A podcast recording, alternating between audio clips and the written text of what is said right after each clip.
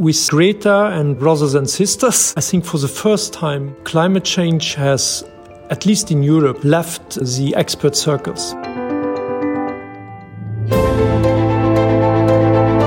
Welcome to Let's Talk Change. We sit down with decision makers, innovators, experts, and visionaries to discuss how technologies, business innovations, policies, and improved communication can drive the change we need to amplify sustainable behavior in business and politics. My name is David Wortmann. Claude Turmes is the Energy Minister of Luxembourg. As a long term member of the European Parliament, he is probably the most experienced politician for the energy transition at the European Union level and he is the guest of our first English edition of Let's Talk Change. He will walk us through 20 years of ups and downs of EU policymaking to increase the share of renewable energy. He tells us about how he has been driving change and what are the three key ingredients to become a real changemaker. Enjoy listening and make sure you subscribe to our podcast. Hello, welcome, Claude Turmes. I think you're a very interesting uh, guest to our podcast. I hope so. So why don't you just uh, introduce yourself? So I'm Claude Turmes. I'm uh, Luxembourg. So in Luxembourg in Europe. So this small country between Germany, France, and Belgium native. Basically, I have been friends of earth, uh, so green activists uh, from end of the 80s to end of the 90s, and then in 99 I had the huge opportunity to be elected to the European Parliament, where I was the spokesperson for the Green Party and involved in a lot of EU legislation on markets, renewables, efficiency, and now I'm a minister for energy, so I have now this uh, kind of obligation to transpose all this legislation, which basically I have negotiated. Uh, so, which is a funny thing. I think already shown how much experience you have had of driving change. This is the main topic I would like to talk about in this podcast here: how change can be driven, how change can happen. And maybe before we start that, do you have your own definition of change? How would you define change? And maybe more specifically as well, how would you define change in the ecologic and energy transition? Because this is the main topic you have been working on. Change is, I think, leaving an old world, in this case, the fossil nuclear complex, or with all its lobbyists, economic distortion, and so on and so on, and then going into a new world, which is a diverse set of renewables. And then, of course, it's more complex than just solar and wind. It's also about grids, about electromobility, and so on, and so, so on and so on. So I think change is about daring to leave something which you know well and being optimistic that there is something even more thrilling ahead. So that would be my personal definition. So you just said in the 90s you were with Friends of the Earth, so it's an environmental organization. And then in 1999 you became member of the European Parliament. It was your first time being a politician, elected politician as well. How did you back then define your own let's say, success? And how did you define your objectives against your expectations, which you probably have built up ahead of the election?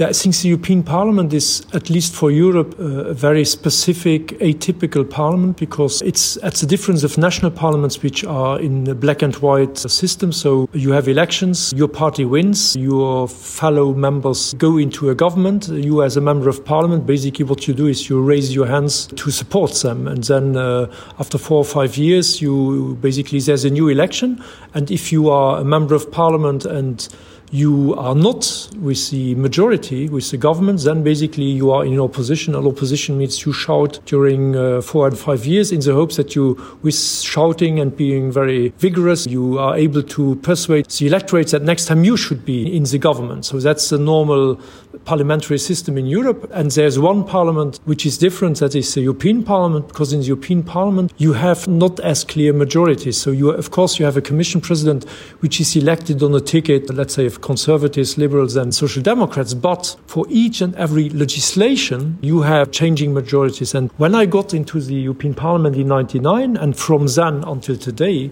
basically I always was the majority when it came to energy. Why is that? Because I was able, or we were able to build a coalition of the progressive, which is then on energy policy, it was the Greens, the Liberals, very astonishingly. So there is liberal parties and liberal parties. So uh, the German Liberals are almost an anti-green, anti-renewable party, whereas the British Lib Dem or the Danish or some of the Dutch uh, liberals are in a certain sense green liberal party. So you had to win them over. And then you have social democrats, which often are also, when it comes to energy, not always, but often with the progressive camp, plus those who are even more left.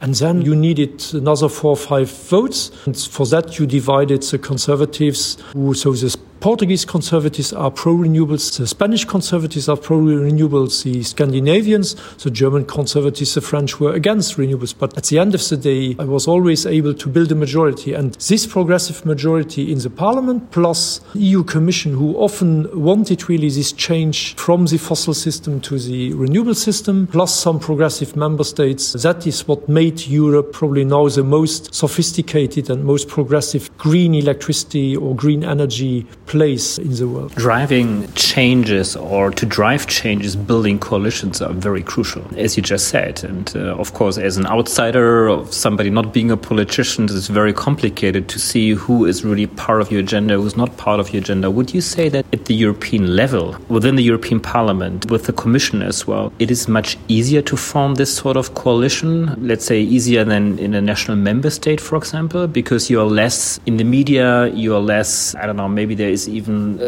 less lobbying going on. Is this a fair thesis to say, or was it really a big, big task for you to build up this coalition? So I think the one thing where it is easier in the European Parliament to build coalitions around topics and substance is because it's not a black and white parliament. So the, most members of parliament uh, specialize on be it, uh, I don't know, agriculture or fishing or foreign policy. And then you have, I don't know, uh, 6, 8, 10, 12 who really try to understand the energy or climate agenda. And with these people, you can have really deep discussions also on substance, which is also a difference, which maybe the national parliaments where it's much more because of this black and white. You do not have even a culture of going deep because you do not want to have an agreement in a certain sense. And the other thing I would say at the European level is there's not less lobbying. I think there is substantial lobbying, which is not surprising because if EU does a law, it's a law for an economy of 500 million citizens. So if there is a law on the efficiency of cars, the carbon footprint of the cars, you should not be surprised that Mercedes and Fiat and Renault, all car companies are investing very heavily into lobbying and lobbyists. But on the other hand, you have also a lot of environmental organizations organizations like Greenpeace, WWF, Friends of the Earth, who have really understood that most of the legislation in the field of energy, climate, transport, or a lot of these legislations are decided at EU level and then transposed nationally. So there is, in a certain sense, a relatively good equilibrium of forces, if I speak in Chomsky terms, and that enables then to really move forward. Another element of driving change is that there's a certain sense of urgency as well, because otherwise people won't change and politicians may not change and things or systems systems are not going to change.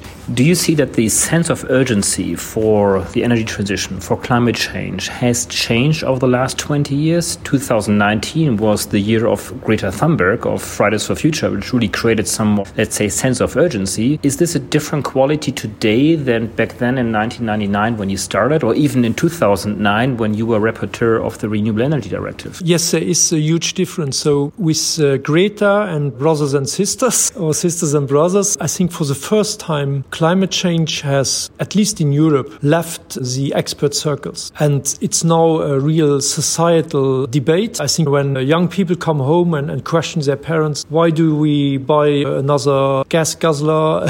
so why do we still eat meat because of climate change? I think this is really, it brings a complete, it shakes up adults and I think Greta and uh, Sisters and Brothers is great because it has brought the climate debate out of experts. The, I entered that game in late 80s when the German Bundestag issued a report on climate change. German Bundestag Enquete Commission, one policymaker, one scientist, and I had to study this for an exam. And when I had finished these 350 pages, for me it was clear if this report is right, so if more CO2 creates a higher temperature and then higher temperature melting of glaciers and more dynamics in, in the atmosphere, in 88 the climate science was well enough established. And so I'm in a certain sense, after having read that, I'm in urgency since then. My problem was that because it was not recognized as a societal priority, there were windows of opportunity. So there were moments where we had the right political majorities to move. This was, for example, in 2009. So the renewable directive was also the whole energy package, which was the merit of people which you would not at first glance classify in the climate fighter brigade, which is Tony Blair who launched it in 2006. And then you had Angela Merkel on her very first European Council meeting their prime ministers. She was, I think, she probably surprised them all by bullying them into the 2020 target, so 20% greenhouse gas reduction, 20% renewables, 20% raise of the energy efficiency on a very first council.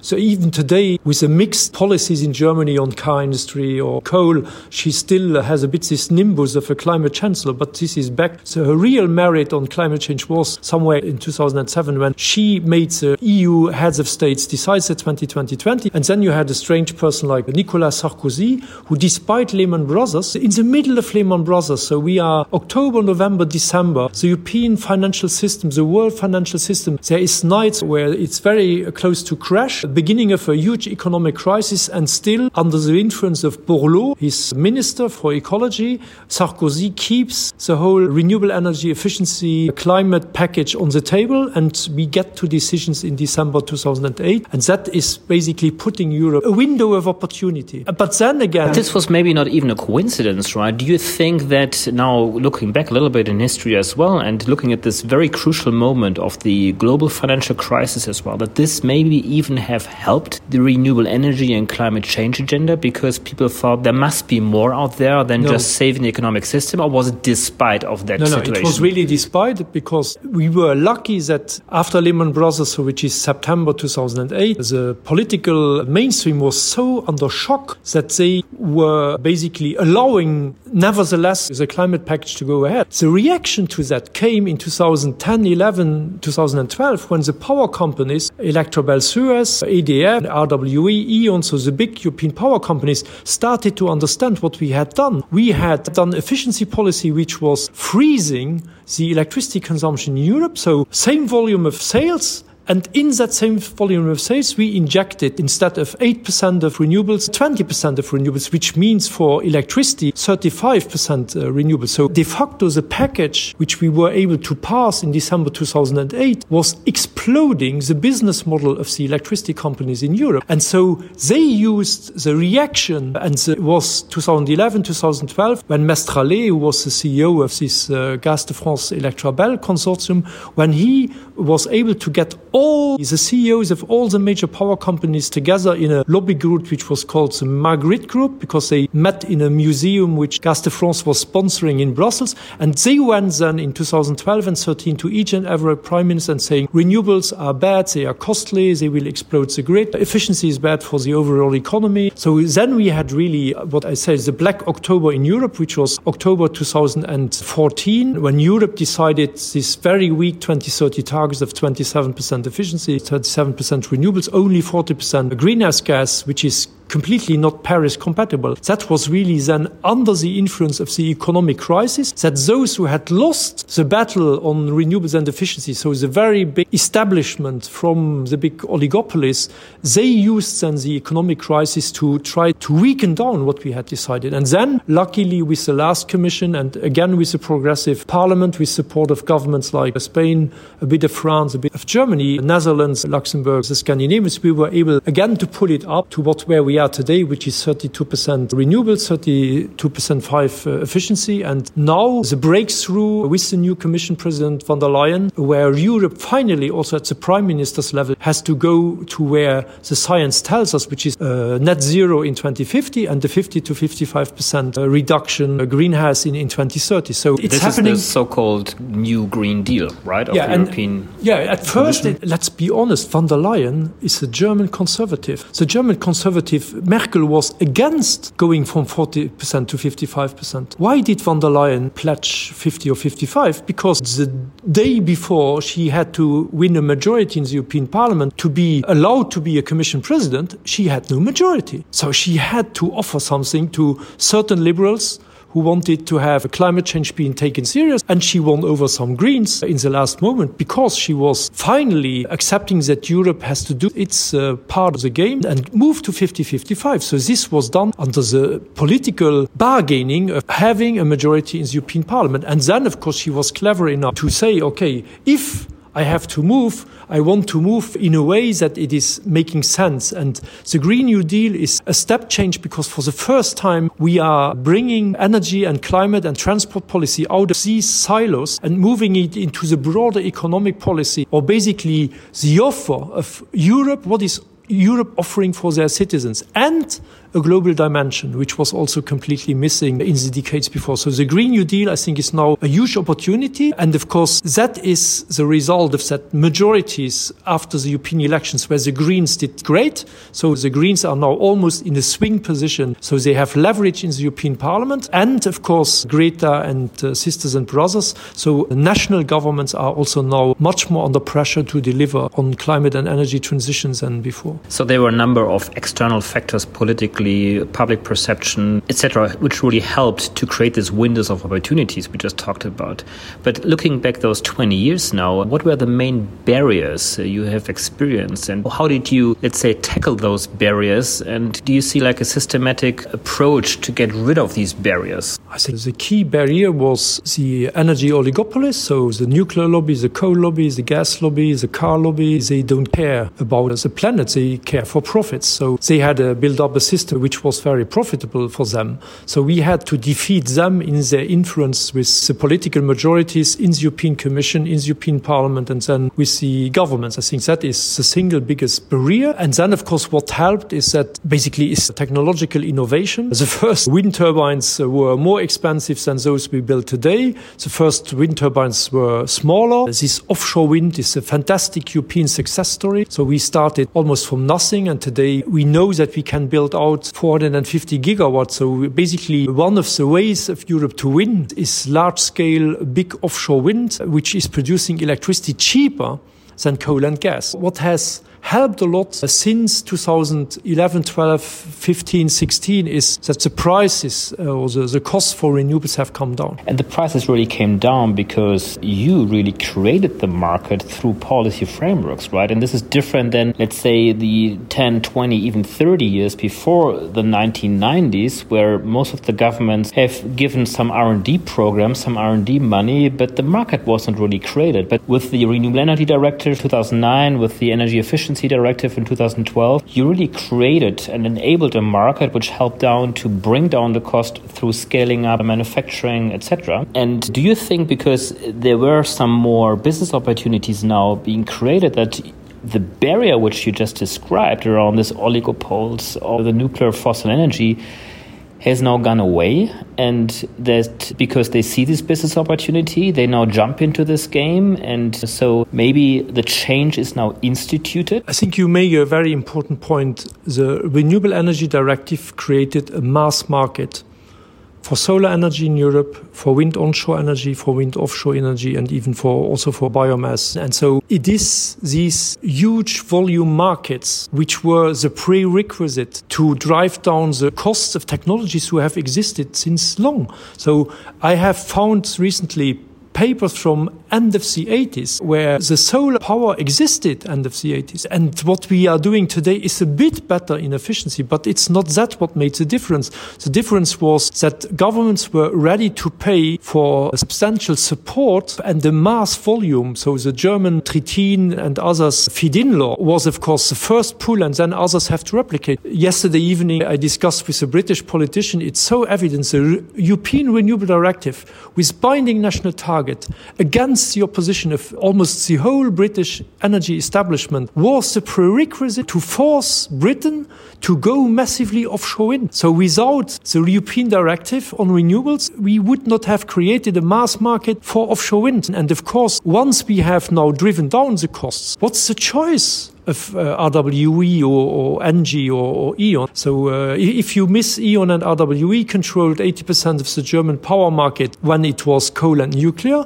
and on the renewable side they didn't even have 5%. And that was nice as long as it was a niche. Today Germany has a 45% renewable share, which means that these big oligopolies were completely out of the market. And it's interesting to see that E.ON and RWE, who were politically dominating everything in Germany, everything that now they had to merge in order to have some influence in the recent coal exit strategy. And the only reason for their merge was to have enough leverage to get more money on the table for the coal phase out. Because if E.ON would have had an interest to go against RWE, the German government would not have been pushed so much, so heavily into paying all this, I think, not unnecessary money for the buyout of the coal power plant. So it's interesting to see when companies miss the moment that then they can even disappear. So, I mean, we talk about change, right? And a lot has happened the last 20 years. We talked about window of opportunities, we talked about barriers. A lot has been achieved. Looking back, I mean, I think in 1999, nobody would have dreamed something like the Green Deal of the European Commission now. And I don't know how much the percentage of renewable energy is right now in Europe in general, but in some member states, very high already. Do you think that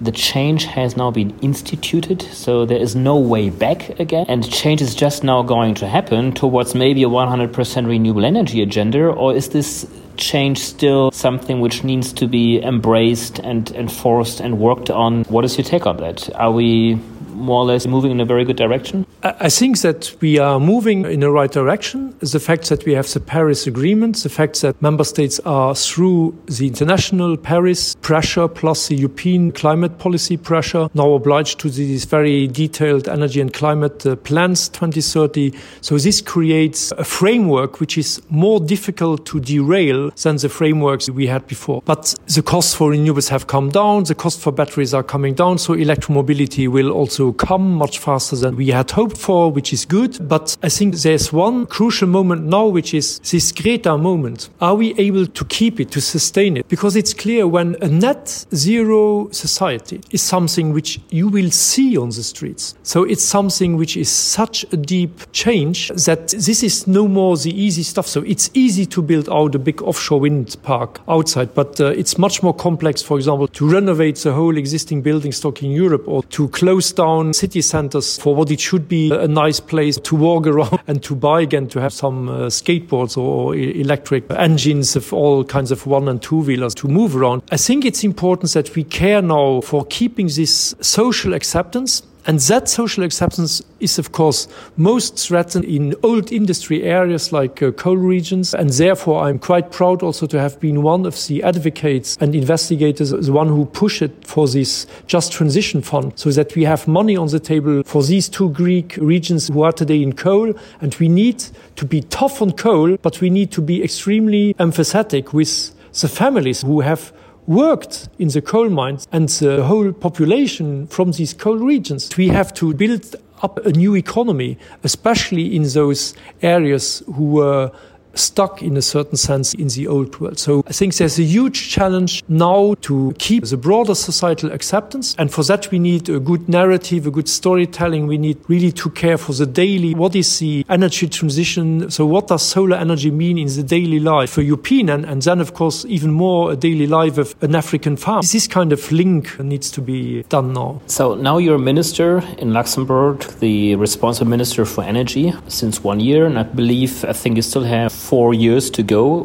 What are your objectives now? Not only just to change, let's say, the energy transition in Luxembourg, but how can you leverage your minister post as well for the European development?